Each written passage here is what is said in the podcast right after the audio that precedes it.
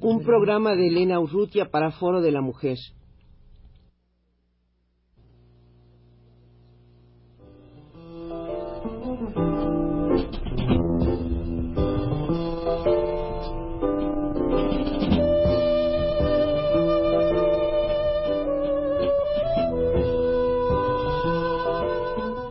Foro de la Mujer.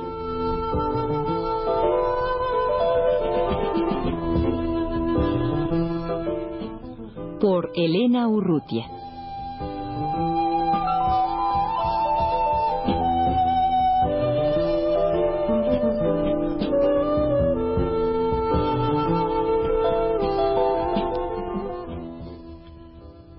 Fabien Ba- Bradou y Andrea Caso eh, han sacado una, una vez más la agenda feminista. Están aquí en los estudios de Radio UNAM con Joaquín Garrido, director, director de la obra de teatro Cenizas, que se va a presentar el 6 de marzo a las 12 del día en la sala Carlos Chávez, eh, coincidiendo precisamente con la presentación de la agenda feminista. Eh, Fabián, Andrea, ¿cómo es que... mm, eh, ¿Cuál ha sido la idea de sacar esta agenda que ya es la tercera, no es así? El tercer año que la sacan. Sí, mira, el Centro para Mujeres, eh, a partir de 1980, sacó su primera agenda feminista el 8 de marzo. El 8 de marzo porque es el día que se celebra el Día Internacional de la Mujer. Posteriormente, en 1981, sacamos una nueva agenda con el colectivo La Revuelta. Y por tercera vez este año eh, decidimos que el Centro para Mujeres podría eh, intentarlo nuevamente y así es que sale para el 8 de marzo y la presentación la hacemos el día 6. Entonces, el, en 82 no hubo agenda. Sí, es el la que sacamos con el colectivo La. Ah, ya. Y em, yo veo, me, me da la impresión de que es ahora un- una agenda un poquito más modesta que, que la de años anteriores. Tal vez el papel, la impresión, me imagino que desde luego pues La son las- crisis. la crisis. Sí, o sea, lo que pasa es que el Centro para Mujeres es el que está financiando la edición de la agenda, o sea, casi con fondos propios, ¿no? Y debido a la crisis, pues tuvimos que reducir un poco en cuanto a presentación, ahora en cuanto a contenido está mucho mejor. Bueno, o sea, trae muchas cosas nuevas, unos anexos que pueden interesar a, a muchas mujeres porque contienen una serie de informaciones prácticas sobre salud, sobre derechos jurídicos, sobre los otros grupos feministas que existen en México, tanto en el DF como en la provincia y en otros países de América Latina. ¿Y qué tirada han hecho ustedes de la, de la agenda, Fabián? Mil ejemplares. ¿No es muy poco? Es, No es poco, primero sí, porque no tenemos di- más dinero para sacar un tiraje más grande. Y luego también porque mm, debido otra vez a la crisis tenemos que distribuirla en una forma muy artesanal, es decir, entre nosotras no no podemos, por ejemplo, contratar una distribuidora o dejarla en consignación en alguna librería debido a los porcentajes que nos cobrarían. Veo que la portada tiene una, una foto muy linda de Krista Cori y la primera página es un homenaje a, a Diana Galac, esta amiga argentina, Fabián, que, que murió recientemente, ¿verdad? Una amiga, pues, que tenía muchos puntos en común y desde luego, pues, su inquietud feminista, ¿no? Sí, era, era una compañera de nuestro grupo, ¿no? Que desgraciadamente falleció hace ya un año. Fabián, eh, la, mm, el Centro para Mujeres eh, hace tiempo que dejó de tener un- una, una casa, un local. Eh, ¿Cuál es el proyecto que tienen ustedes ahora? O sea, sí, desgraciadamente perdimos la casa donde se realizaban una serie de actividades, donde estaba, entre otras cosas, el Centro de Apoyo a Mujeres Violadas. Perdimos este debido también a problemas financieros de ya no poder seguir pagando esta renta de la casa. pero este consideramos también que lo más importante es que el grupo siga existiendo, siga este teniendo actividades entre las cuales la agenda es una de ellas y en la espera de tener quizás este proyectos más concretos para abrir otra casa que sería un modo de aglutinar a más mujeres, pues debemos seguir solitas un poco. y lo tienen efectivamente entre sus proyectos el, el volver a, a, a tener un local. Inmediatamente no, porque también el número de participantes en el grupo se ha reducido. El abrir y mantener una casa para mujeres significa mucho tiempo invertido, aparte del, de la, del costo que eso significa y creo que por el momento no estaríamos en condiciones este, de rehacerlo, a no ser de que, por ejemplo, otros grupos se junten con nosotras y lo hagamos en una forma conjunta. Pero desde luego el hecho de haber desaparecido la, el local en sí del Centro para Mujeres no quiere decir que los grupos que, lo, que, que, lo, que la constituían se hayan disuelto. Cada grupo sigue trabajando por, por cuenta propia en sus actividades eh, particulares y específicas. Sí, claro, o sea, todos los grupos que participaban en el Centro para Mujeres, que era eh, el MLM, el colectivo La Revuelta, Lucha Feminista, el Centro de Apoyo a Mujeres Violadas, todas siguen sus actividades en forma aislada, ¿no? Sin local, evidentemente.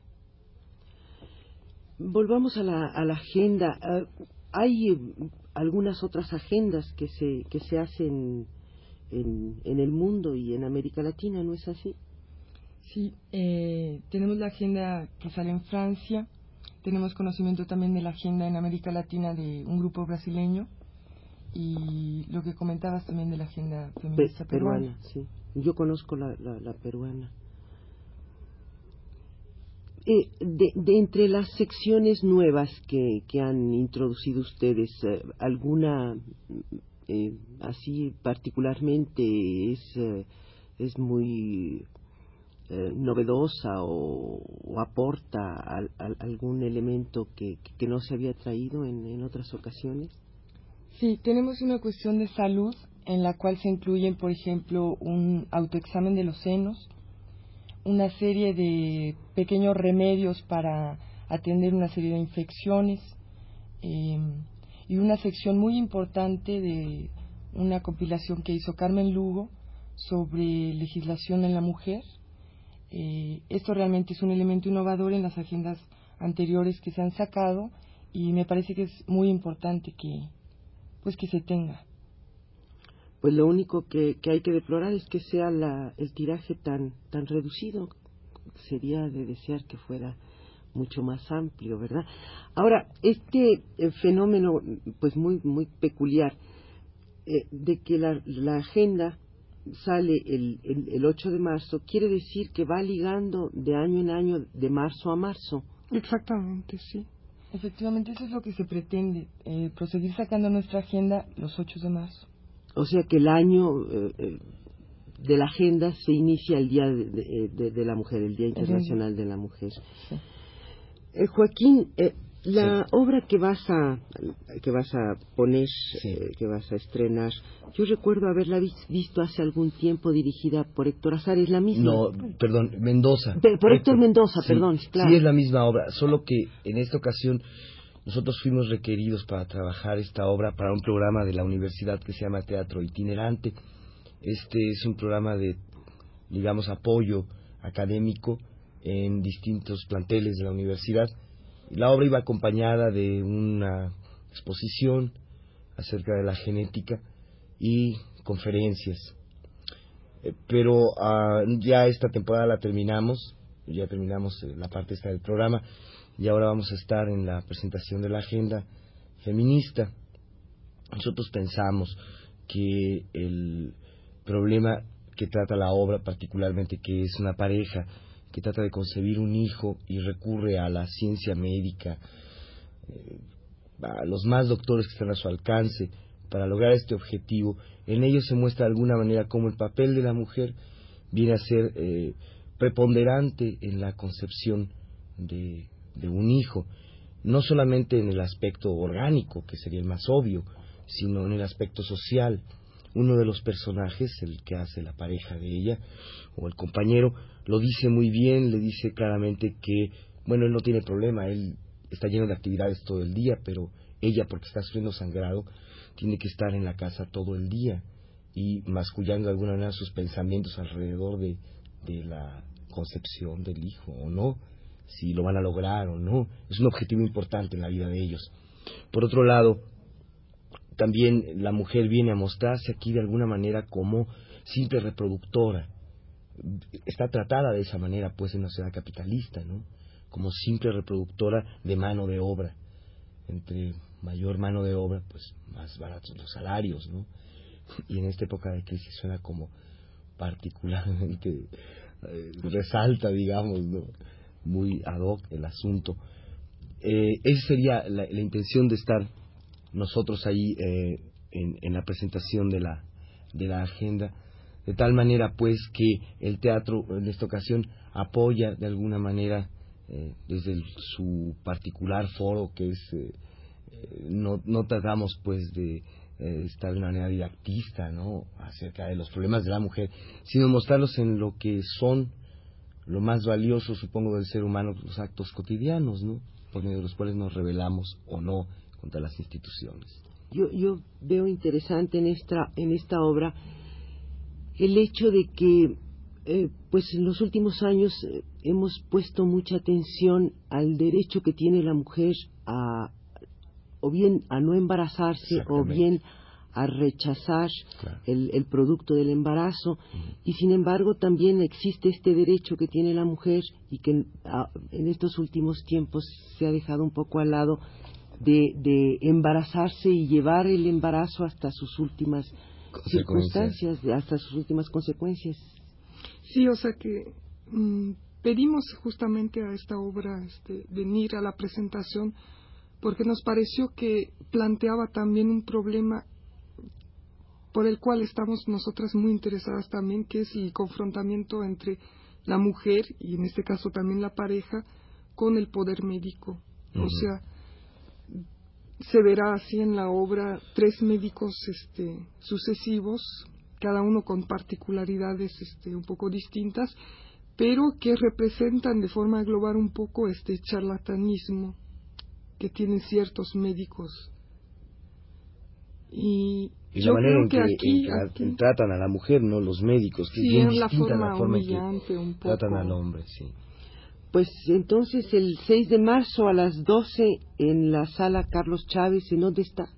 En el Centro Cultural Universitario, a un lado de la, de la sala eh, Covarrubias. Ahí se presentará la, la obra de teatro Cenizas dirigida por Joaquín Garrido y la agenda feminista. Muchas gracias. Al contrario.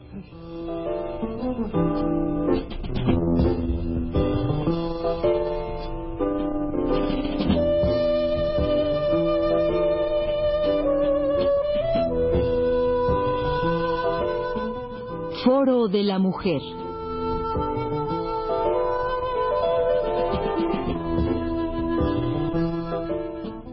Por Elena Urrutia.